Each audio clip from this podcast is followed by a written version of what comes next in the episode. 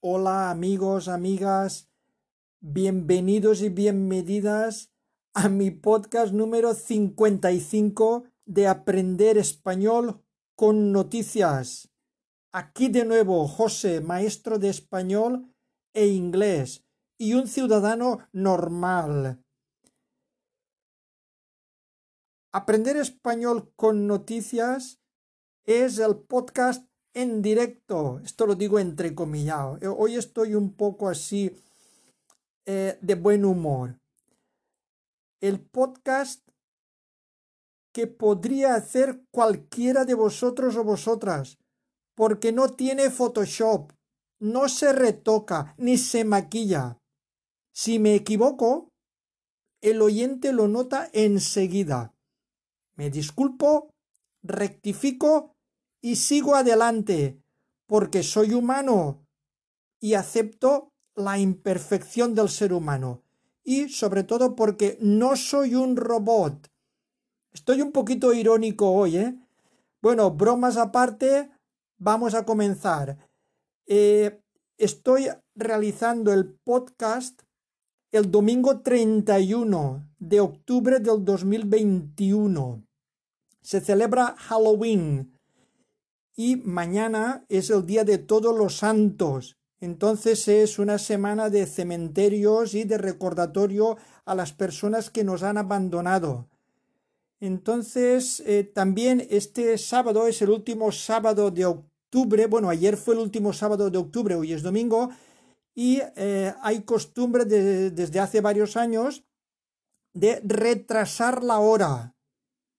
O sea que ayer a estas horas eh, estoy emitiendo, si por ejemplo ahora son las 7 y algo, pues ayer mm, eran ya las 8 y algo.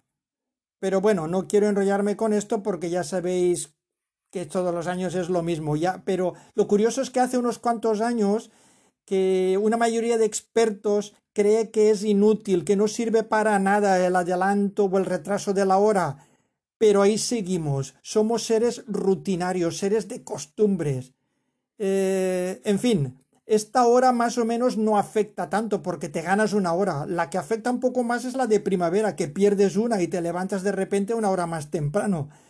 Bueno, sin más rollos patateros, voy a leeros la frase de este podcast número 55 de Aprender Español con Noticias y por supuesto la frase está relacionada con las fechas que son, eh, con la muerte. Ahí va la frase. La muerte está tan segura de su victoria que nos ha dado toda una vida de ventaja. Repito, la muerte está tan segura de su victoria que nos ha dado, nos ha concedido toda una vida de ventaja. Esto en inglés aproximadamente sería así. Death is so sure of its victory that it has given us a whole life advantage or in, an, in other words an inside track Digo una vez más en español, la muerte está tan segura de su victoria que nos ha dado toda una vida de ventaja. Bueno, y después de saber que no tenemos nada que hacer contra este hecho, vamos a la realidad, vamos a los titulares. Primer titular. Atasco global. Atasco global, atasco o bloqueo, paralización, atasco global. La pandemia causa una falta de suministros sin precedentes. Repito, la pandemia causa o provoca o produce, la pandemia causa una falta de suministros o falta de abastecimiento. Una falta de suministros sin precedentes, quiere decir no conocidos antes. Voy a ampliar esta noticia. La crisis deja obras paradas y alarga meses la espera para recibir un coche. El desbarajuste del comercio mundial amenaza con socavar la recuperación. El desbarajuste quiere decir el descontrol eh, del, del, comercio mundial, eh, amenaza con socavar o con hacer temblar la recuperación. Voy a ampliar esta noticia. El mundo vive un atasco global. Lleva 20 meses noqueado por la pandemia. Primero fue el cierre de fronteras y de fábricas y ahora una demanda inasumible, quiere decir imposible de asumir.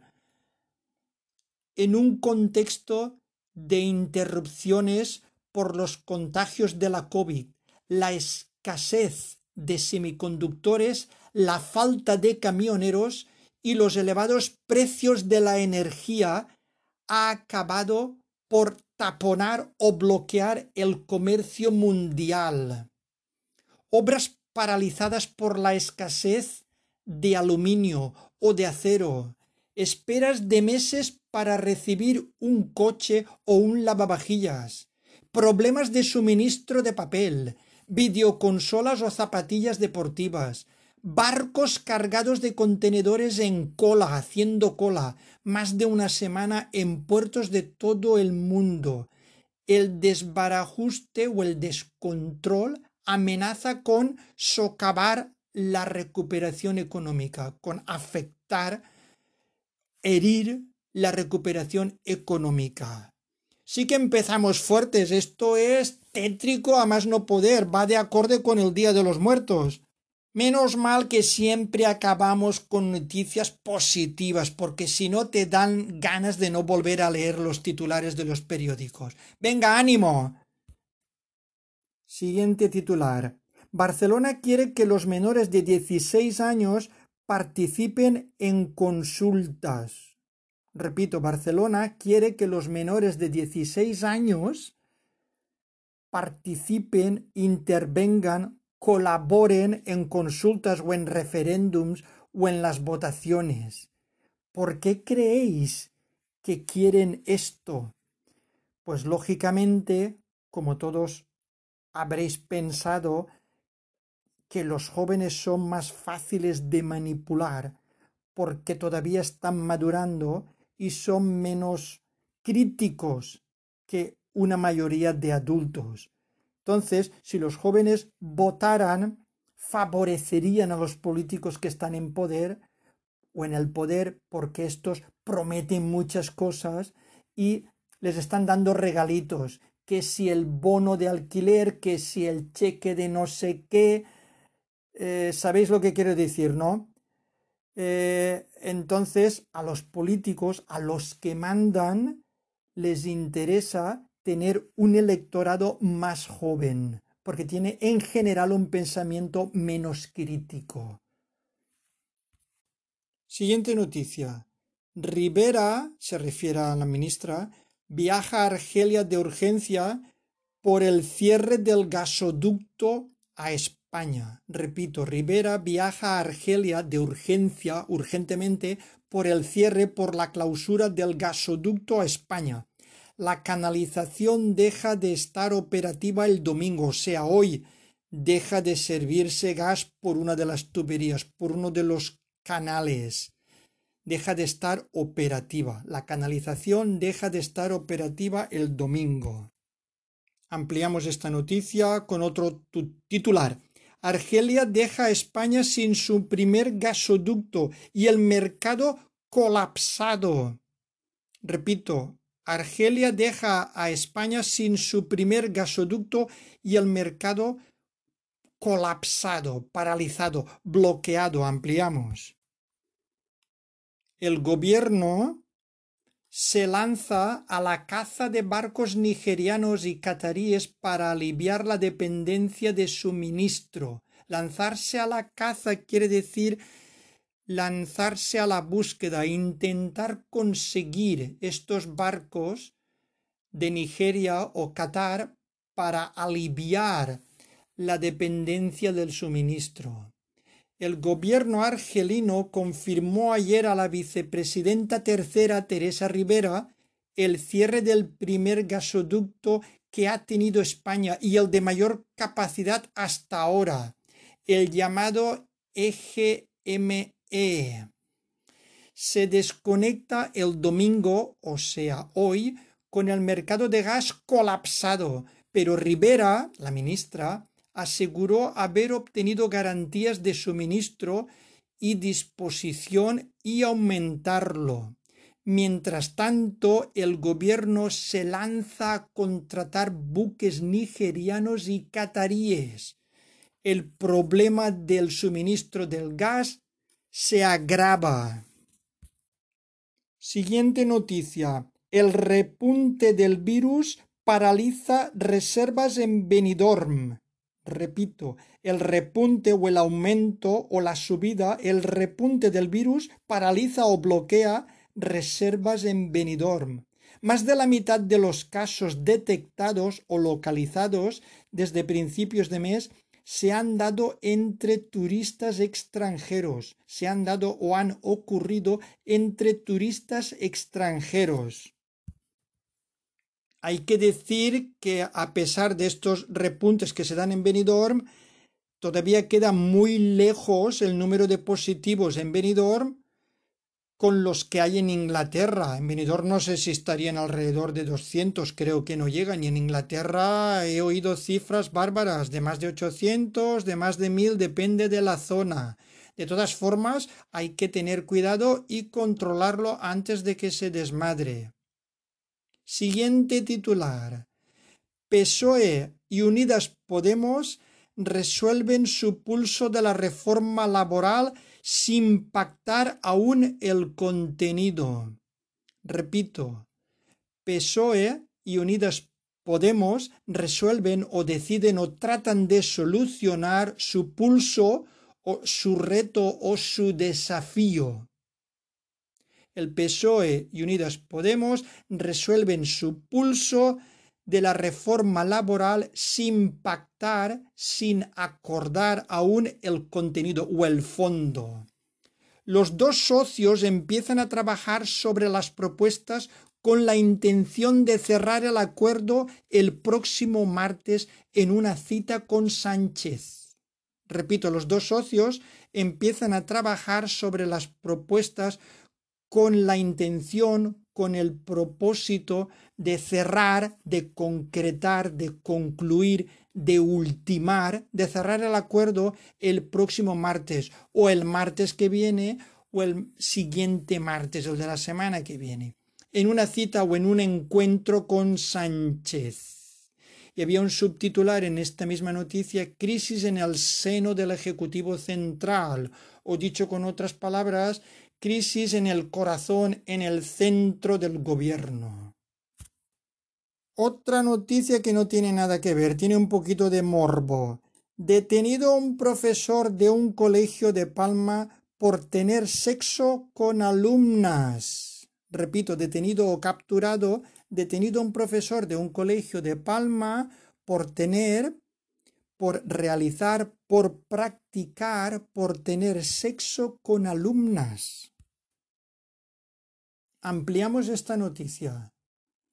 La Policía Nacional arrestó al docente, al profesor, y a dos de sus amigos por abusar de las escolares. Un correo anónimo alertó a uno de los padres de las víctimas que al revisar el teléfono móvil de su hija destapó el escándalo. Bueno, curiosa esta noticia. Vamos con uno de corrupción, que lleva ya muchos años y que no quería comentar, pero es que es escandaloso. Bárcenas y el PP condenados por reformar su sede con la caja B. Repito, Bárcenas, que era el tesorero del Partido Popular, que fue el tesorero durante muchos años, el que controlaba el dinero condenados o castigados por reformar su sede o su base o su cuartel general con la caja B quiere decir con dinero sin declarar, dinero negro, los que tenían que dar ejemplo. Amplío un poquito. La Audiencia Nacional considera probado que las obras se pagaron con dinero negro de donaciones privadas.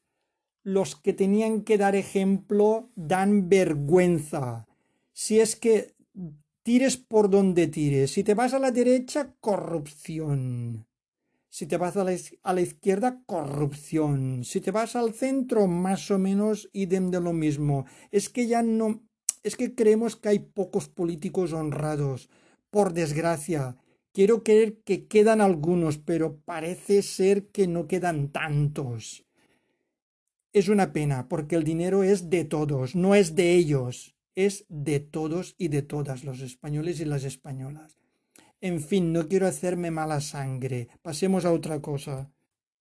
Otra noticia. El PSOE se queda solo en su intento de sancionar a los clientes de la prostitución. Repito el titular, el PSOE se queda solo, se queda sin apoyos, se queda solo en su intento de sancionar, de multar, de penalizar, de castigar, de sancionar a los clientes, a los consumidores de la prostitución. Os amplío esta noticia.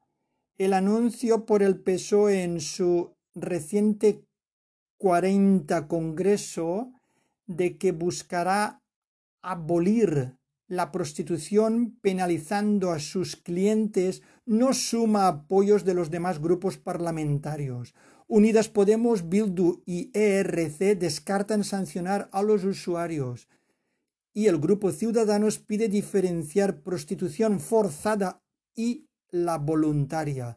PP y PNV no se pronuncian.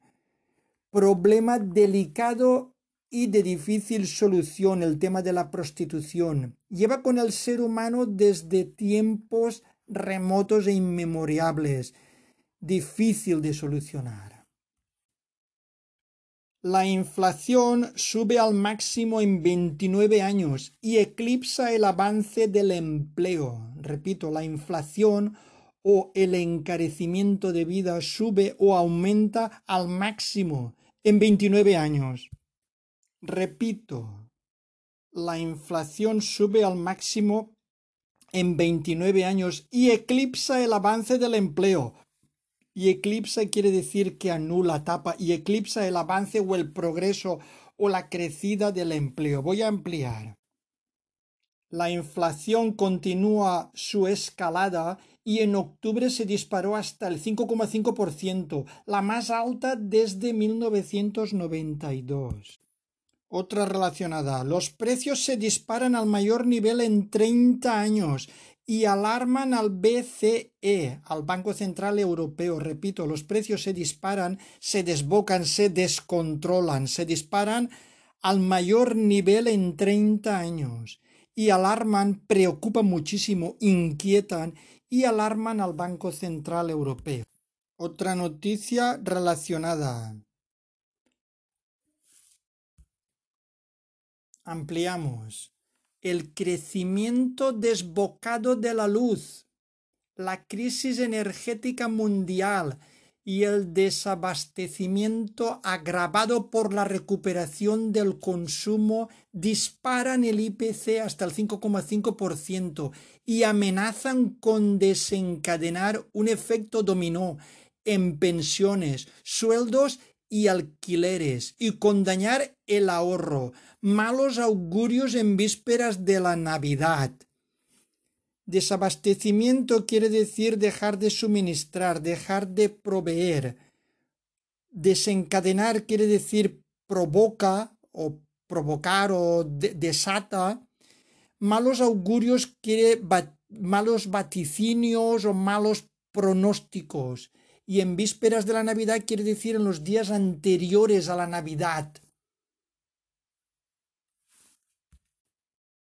Otra noticia diferente. El asesino y violador reincidente disfrutó de 38 permisos. Repito, el asesino y violador reincidente. Un reincidente es una persona que repite el mismo error, que no escarmienta o que no aprende.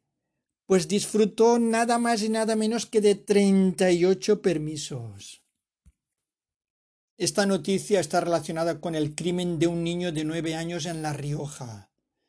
La Junta de Tratamiento de la Prisión del Dueso dilató tres años o retrasó tres años la libertad de este individuo porque desconfiaba de su recuperación y reinserción.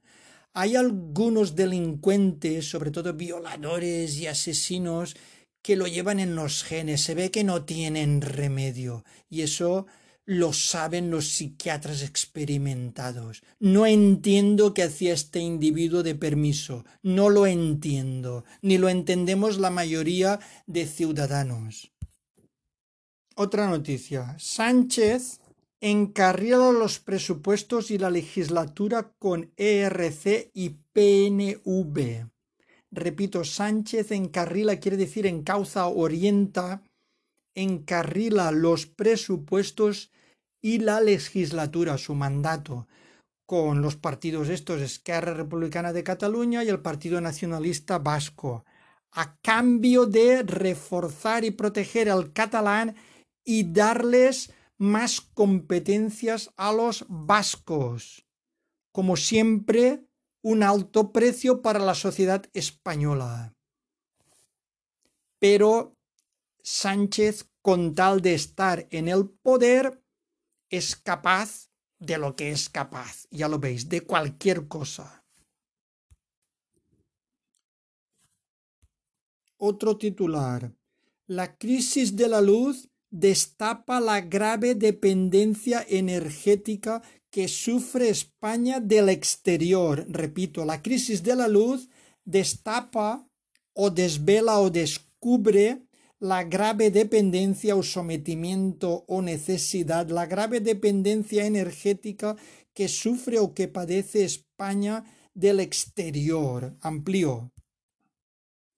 El 80% de la energía consumida en territorio español es importada. Octubre marca un nuevo récord en el precio medio de la electricidad. Importamos el 100% del petróleo y el 99% del gas y el 100% del uranio. Estamos fastidiados. Otra noticia. Cambio climático. Cumbre de Glasgow. Última oportunidad para controlar el clima. Y como no podía ser menos, dadas las fechas que son Halloween y todos los santos, hay un titular que pone asalto al cementerio para que el volcán no devore los cadáveres. Asalto al cementerio para que el volcán no devore, no destruya, no se trague, no devore a los cadáveres. Y se ve una foto del centro del cementerio de La Palma en el que hay una especie de jardín medio tapado de, de lava, de las cenizas de la lava, perdón, y las cruces casi colgadas. Todos son cenizas. Entonces es una imagen bastante tétrica. Ya es de por sí bastante tétrica la imagen de un cementerio, pues esta es mucho más tétrica de lo habitual. Es impresionante ver las cruces semicolgadas con montones de ceniza del volcán. Esta noticia ya son semipositivas, porque claro, dice, los grandes bancos retornan al nivel de beneficios pre-COVID. Ganan 15.600 millones hasta septiembre. Serán buenas noticias para los bancos. Los consumidores de momento no hemos notado ningún beneficio. Repito, los grandes bancos retornan o vuelven o regresan, retornan al nivel de beneficios antes del COVID, pre-COVID. Ganan, obtienen, ingresan alrededor de 15.600 millones de euros hasta septiembre. Otra noticia diferente. Biden califica al Papa como un guerrero por la paz. Lo de guerrero por la paz va entrecomillado. Biden, repito, califica, califica quiere decir considera o define, Biden califica al Papa como un guerrero o luchador o combatiente, un guerrero por la paz. Francisco, el Papa Francisco se refiere, muestra su sintonía con el católico presidente de Estados Unidos. Sintonía quiere decir armonía, afinidad, buen rollo entre ellos. Otra noticia positiva para los contribuyentes, pero me temo que si es verdad esto, ya procurarán meternos otro impuesto por donde sea.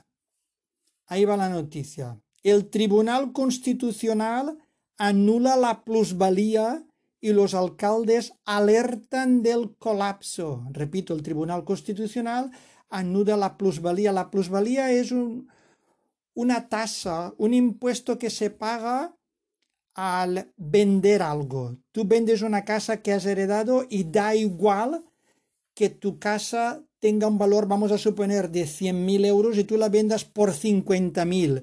Según los ayuntamientos, tú has obtenido un beneficio. Aunque hayas perdido la mitad de su precio en el mercado, según ellos, esa casa tiene un valor eh, X pero en el mercado real, en el mundo real, resulta que nadie te lo compra por ese valor. Pero tú sí que tienes que pagar ese impuesto. Increíble. Es un atraco a mano armada.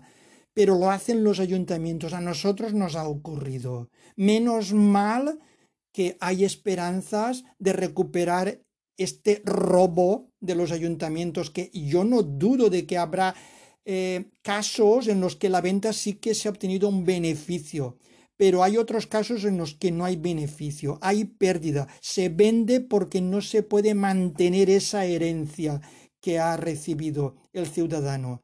Esto es, vamos, esto es increíble. Pues bueno, parece que sean buenas noticias, pero no las tenemos todos los ciudadanos. Ya nos meterán otro impuesto por otro sitio. Ellos tienen que chuparnos la sangre por donde sea. Amplío la noticia el Tribunal Constitucional anula las plusvalía y los alcaldes alertan, advierten del colapso, paralización. Eh, el Constitucional anula o cancela el tributo o la tasa o el impuesto y Hacienda acelera o urge o aligera una reforma para evitar o impedir que los municipios pierdan 2.500 millones de euros al año. Os amplío la noticia el constitucional suspende el tributo por estar mal calculado y amenaza los presupuestos de miles de ayuntamientos. Los municipios exigen que el Ejecutivo reponga el impuesto corregido y un fondo adicional para paliar, para compensar las graves pérdidas. Hacienda ignoró un informe que pedía anticiparse a la sentencia y asegura ahora que pondrá en marcha una solución. Bueno, está claro que ya lo sabéis todos. Los ayuntamientos, el gobierno, las instituciones tienen que subvencionarse, tienen que eh, poder dar servicios. Lo entendemos. Pero lo que no entendemos es que se haga de una forma injusta. Pero claro, como también tienen que gobernar a una serie de amiguetes que están ahí sin pegar palo al agua, pues por eso nos sangran por todos los lados.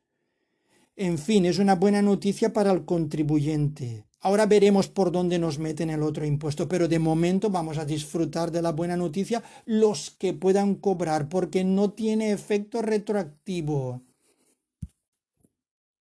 Más noticias positivas el gobierno trata de rejuvenecer las plantillas de las universidades.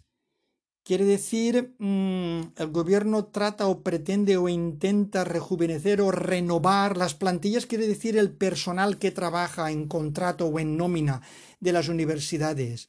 Doce nuevos docentes por cada diez que se retiren o se jubilen. Quiere decir, cada diez maestros o profesores o docentes que se jubilan o se retiran, el gobierno promete poner doce, dos más. Ahora veremos si es verdad.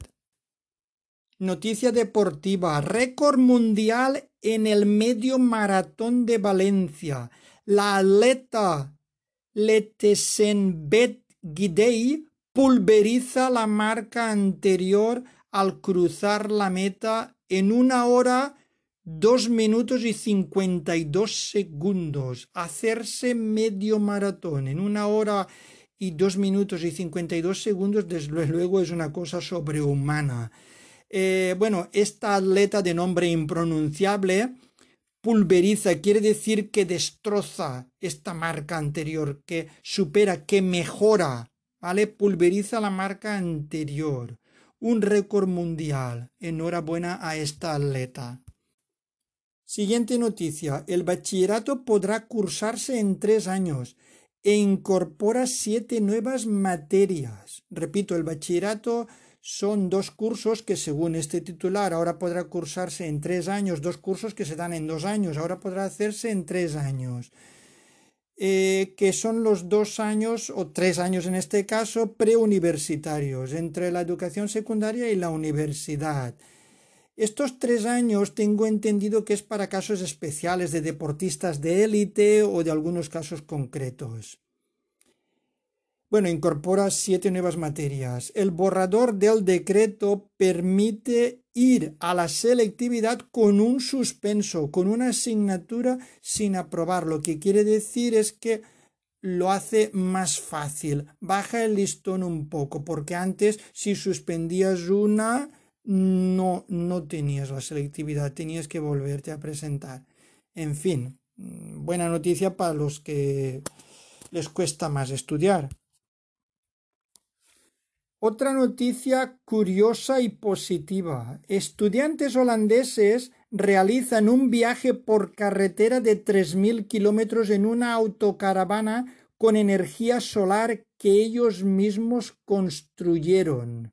Repito titular. Estudiantes holandeses realizan o efectúan o hacen un viaje por carretera de 3.000 kilómetros en una autocaravana con energía solar que ellos mismos construyeron o fabricaron. Vamos a ampliarla. Se ve una furgoneta un poco rara, así de forma ovalada, con una caseta arriba de un diseño así futurista y que tiene como una especie de alas en el techo que deben ser las placas solares. Voy a ampliaros esta noticia. Un equipo de estudiantes holandeses conduce una autocaravana eléctrica completamente autosuficiente o independiente que funciona con energía solar en un viaje de un mes de 3.000 kilómetros desde Eindhoven hasta el balneario de Tarifa en España.